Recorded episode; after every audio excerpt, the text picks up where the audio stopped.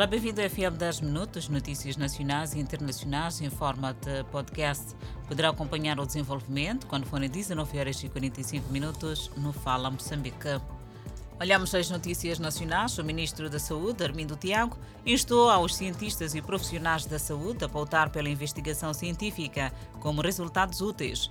O ministro falava na cerimónia das 17ª Jornadas da Saúde, que arrancaram esta segunda-feira das Jornadas Científicas Nacionais de Saúde em curso, o Ministro da Saúde quer investigação científica com resultados úteis. Foram submetidos a estas jornadas 745 trabalhos científicos que versam sobre epidemiologia, ciências clínicas, ciências comportamentais e ambientais. A presidente do Comitê Científico diz que as zonas centro e norte começam a mostrar também produção científica. Jornadas que decorrem sob o lema Promovendo a Segurança Sanitária e o Desenvolvimento Sustentável através da investigação científica transdisciplinar. Ainda com as notícias nacionais, moradores do bairro Samora Machel, no distrito de Marroquém, dizem estar a ser pressionados a abandonar uma área de cerca de 200 hectares, onde erguem suas casas, alegadamente porque o espaço tem proprietário. São cerca de 500 famílias que dizem estar a ser injustiçadas. Casas a serem assinaladas para ser abandonadas por terem sido erguidas no espaço supostamente alheio. O ancião Tselene diz ter nascido em 1950 e nesta zona e ter estudado numa escola local. Ainda existem outros prejudicados. Há quem diz que o espaço pertence à igreja e há negociações para que a mesma partilhe a área com a população, mas até o momento não há cedência. Moradores rebatem e dizem que a disputa está a impossibilitar até a eletrificação da zona. Sabemos também que, pelo peso do assunto, o governo distrital passou o assunto para o governo provincial de Maputo. Seguimos com outras notícias e desta feita para falarmos das dívidas ocultas. Por outro lado, o julgamento do caso das dívidas ocultas retoma esta quarta-feira com a audição de Maria Inês Moyan Dove.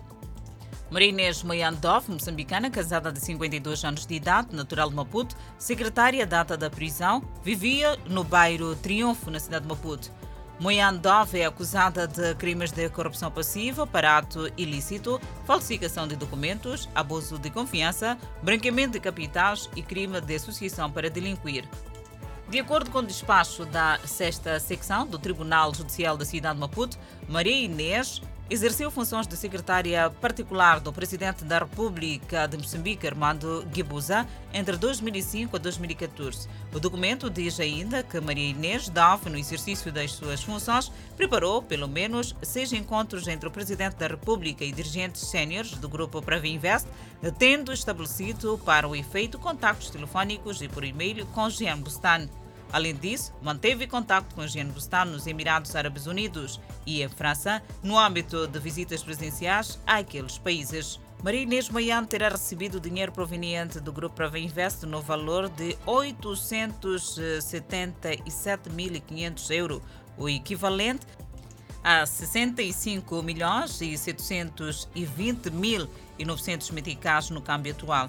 Namoreta esteve no tribunal e disse que o seu papel era vender o terreno da Coré Maria Inês Moian. Consta ainda que o valor Maria Inês Moian Dove terá comprado diversos imóveis. Fabião Mabunda será o sétimo réu a ser ouvido em tribunal. Saiba agora por que este é acusado de fazer parte do caso das dívidas ocultas.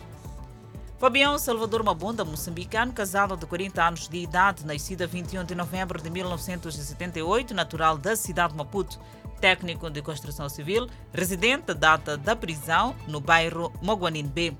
Mabunda é acusado de crimes de falsificação de documentos, crime de abuso de confiança, de associação para delinquir, de branqueamento de capitais. Fabião Salvador Mabunda é sócio da empresa é Moçambique Construções e empreiteiro do casal Gregório Leão, José e Ângela Leão, bem como da irmã desta última, Mbanda Enning.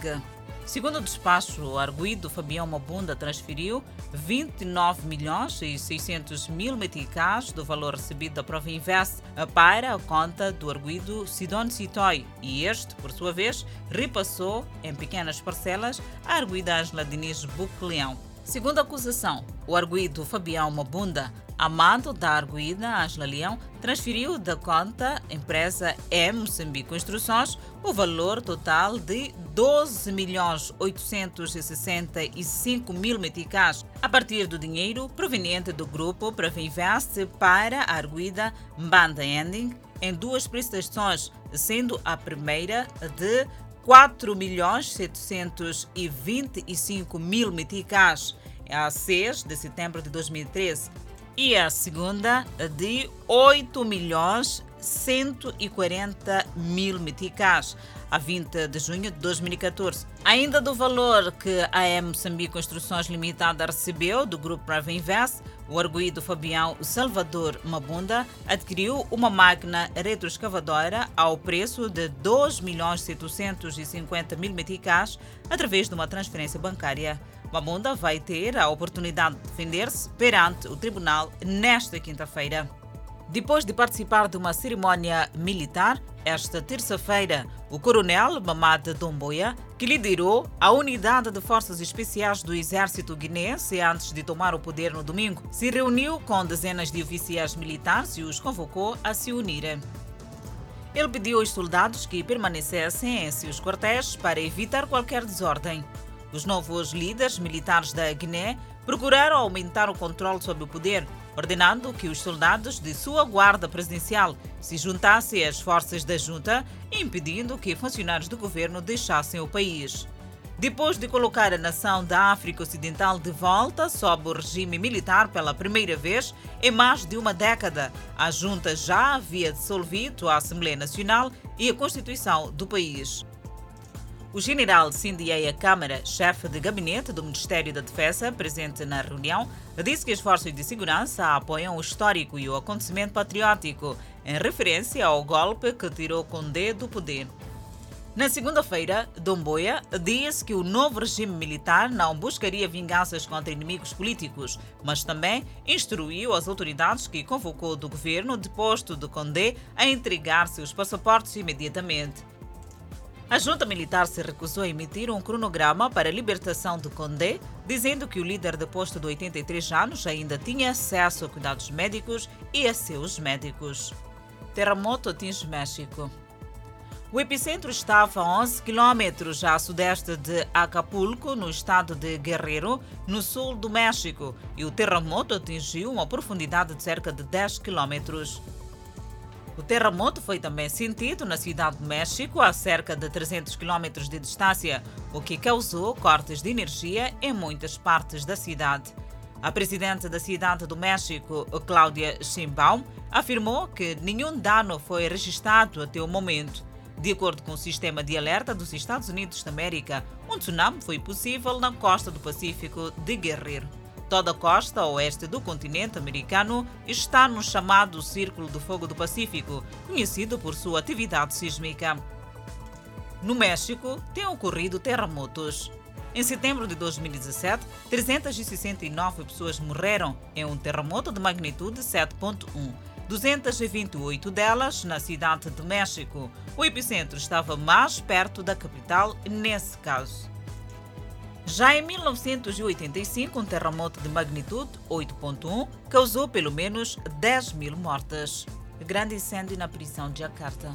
As autoridades afirmaram que pelo menos 41 presos morreram e 80 estão hospitalizados, oito deles com queimaduras graves. Ainda decorrem investigações para apurar a causa do incêndio. Dados preliminares apontam para um curto-circuito numa das células do bloco.